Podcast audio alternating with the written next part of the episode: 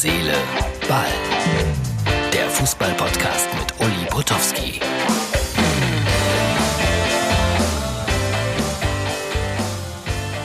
Dieses ist die Ausgabe Nummer 216 vom 21. März 2020. Wie die Welt sich doch verändert. Vor 215 Ausgaben von Herz, Seele, Ball haben wir hier über Fußball gesprochen, vielleicht ein bisschen gestritten, über Mannschaften, über Überheblichkeiten, über Kommentatoren, die einem gefallen oder nicht gefallen. Und heutzutage muss man ja über Katastrophen sprechen. Und äh, das sind wirkliche Katastrophen und keine 0 zu 3 Niederlagen oder so etwas. Vielleicht müssen wir mit der Sprache auch zukünftig noch ein bisschen anders umgehen. Die Ausgangssperre droht und äh, ja, wenn wir nicht vernünftig sind, dann bleibt dem Staat eigentlich auch nichts anderes übrig. Aber ich sag's euch, wir werden auch das überstehen. Drei oder vier oder fünf Wochen lang, keine Ahnung. Wir werden es überstehen und wir werden aufsteigen wie Phönix aus der Asche, auch wenn der Phönix ganz langsam nach oben steigen wird. Ich glaube fest daran. Und es gibt gute Nachrichten. Oder sagen wir mal so, es gibt Menschen, die Gutes tun. Die Herren Goretzka und Kimmich zum Beispiel vom FC Bayern München. Sie haben eine Million zusammen gespendet im Kampf gegen Corona oder zur Unterstützung für Leute, die jetzt äh, kurz vor der Pleite stehen und, und, und. Und der eine wird, oder andere wird sagen, ja, ist eine halbe Million, für die ist das gar nichts. Doch, das ist auch was für die. Für eine halbe Million hätten sie sich, keine Ahnung, noch irgendwo ein Haus kaufen können als Altersvorsorge. Ich finde das toll, auch wenn es den beiden vielleicht nicht ganz so schwer fällt wie dem einen oder anderen. Aber überhaupt da zu sein, ein Zeichen zu setzen, das finde ich wichtig und richtig. Und deshalb, äh, ja, ziehe ich meinen Hut vor Goetzka und Kimmich. Wenn wir können, sollten wir sie unterstützen.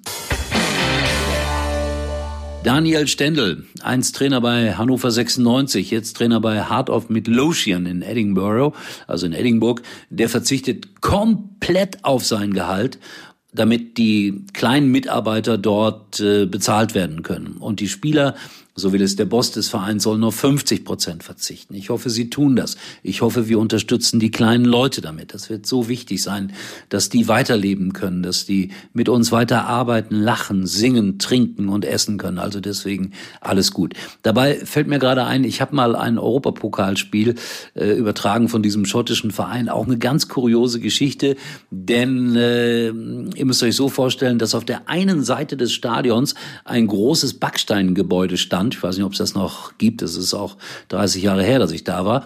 Und das war ein Gefängnis. Und äh, in die Gefängniszellen haben die Kommentatorenplätze eingebaut. Und von da aus haben wir kommentiert, ja, ich weiß, der eine oder andere wird sagen, warum haben sie euch jemals wieder die Tür aufgemacht? Aber das war wirklich so. Also 30 Jahre her, aber auch eine schöne Erinnerung gerade. Ich weiß gar nicht mehr, gegen wen sie gespielt haben, deutscher Verein, aber es ist 30 Jahre her. Verzeiht mir, dass ich das vergessen habe.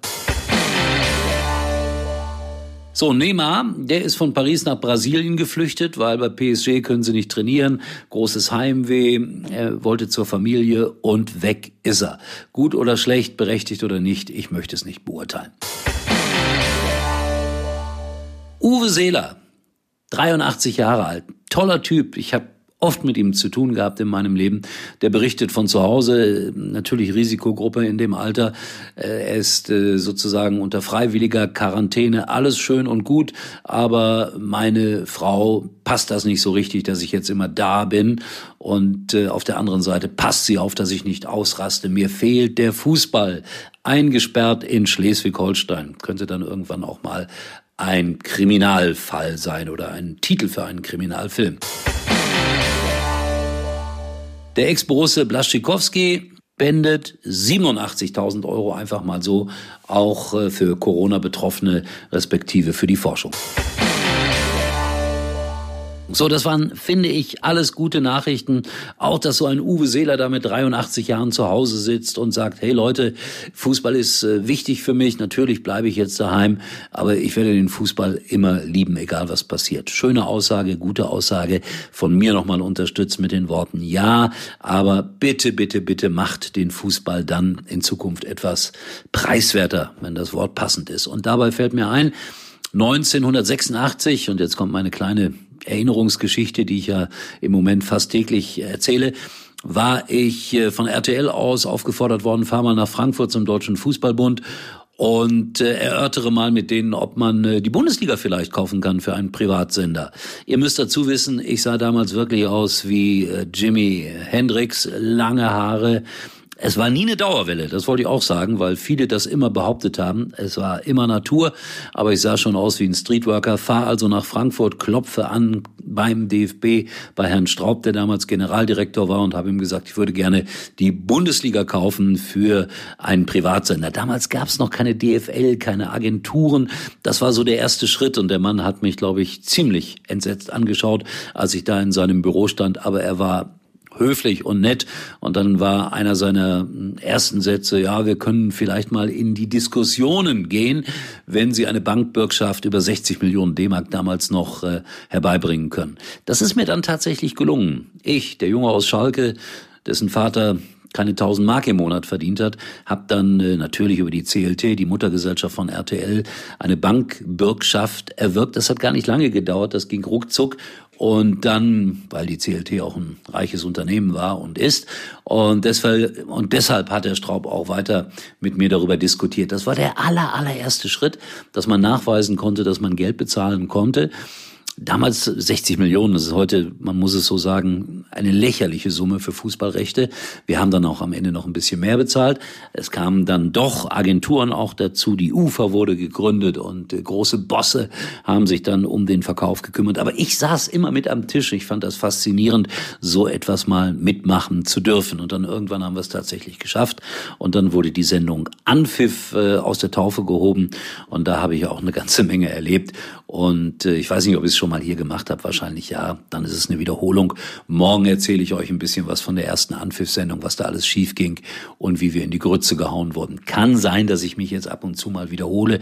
Ich habe die äh, schon ausgestrahlten 215 Folgen alle nicht so im Kopf. Aber es kommen, so habe ich es gesehen, gerade täglich Hörer dazu. Herzlich willkommen hier bei Herz, Seele, Ball. Schaut doch mal auf unsere Facebook und ich glaube, es gibt auch eine Instagram-Seite, ähm, die aber von jemandem gepflegt wird. Ich bin da jetzt kein großer Freak, aber wer Lust hat, schaut da drauf. Da gibt's ab und zu mal ein paar Fotos und ein paar Videos und ich will euch auch nichts verkaufen. Ich bin kein Influencer und äh, da muss ich sagen, äh, gehe jetzt ein bisschen vom Fußball weg, dass Oliver Pocher das ganz prima gerade macht, wie er die Influencer, ich habe kein anderes Wort dafür, verarscht und sie ein bisschen vorführt mit seinen kleinen Videobeiträgen. Siehst du, auch ein Oliver Pocher kann für etwas gut sein. In diesem Sinne, das war's für heute. Morgen dann also Ausgabe Nummer 217 und wie ich äh, für Anpfiff erstmal ordentlich Prügel bekommen habe. Bis dahin. Tschüss. Uli war übrigens mal Nummer 1 in der Hitparade. Eigentlich können Sie jetzt abschalten.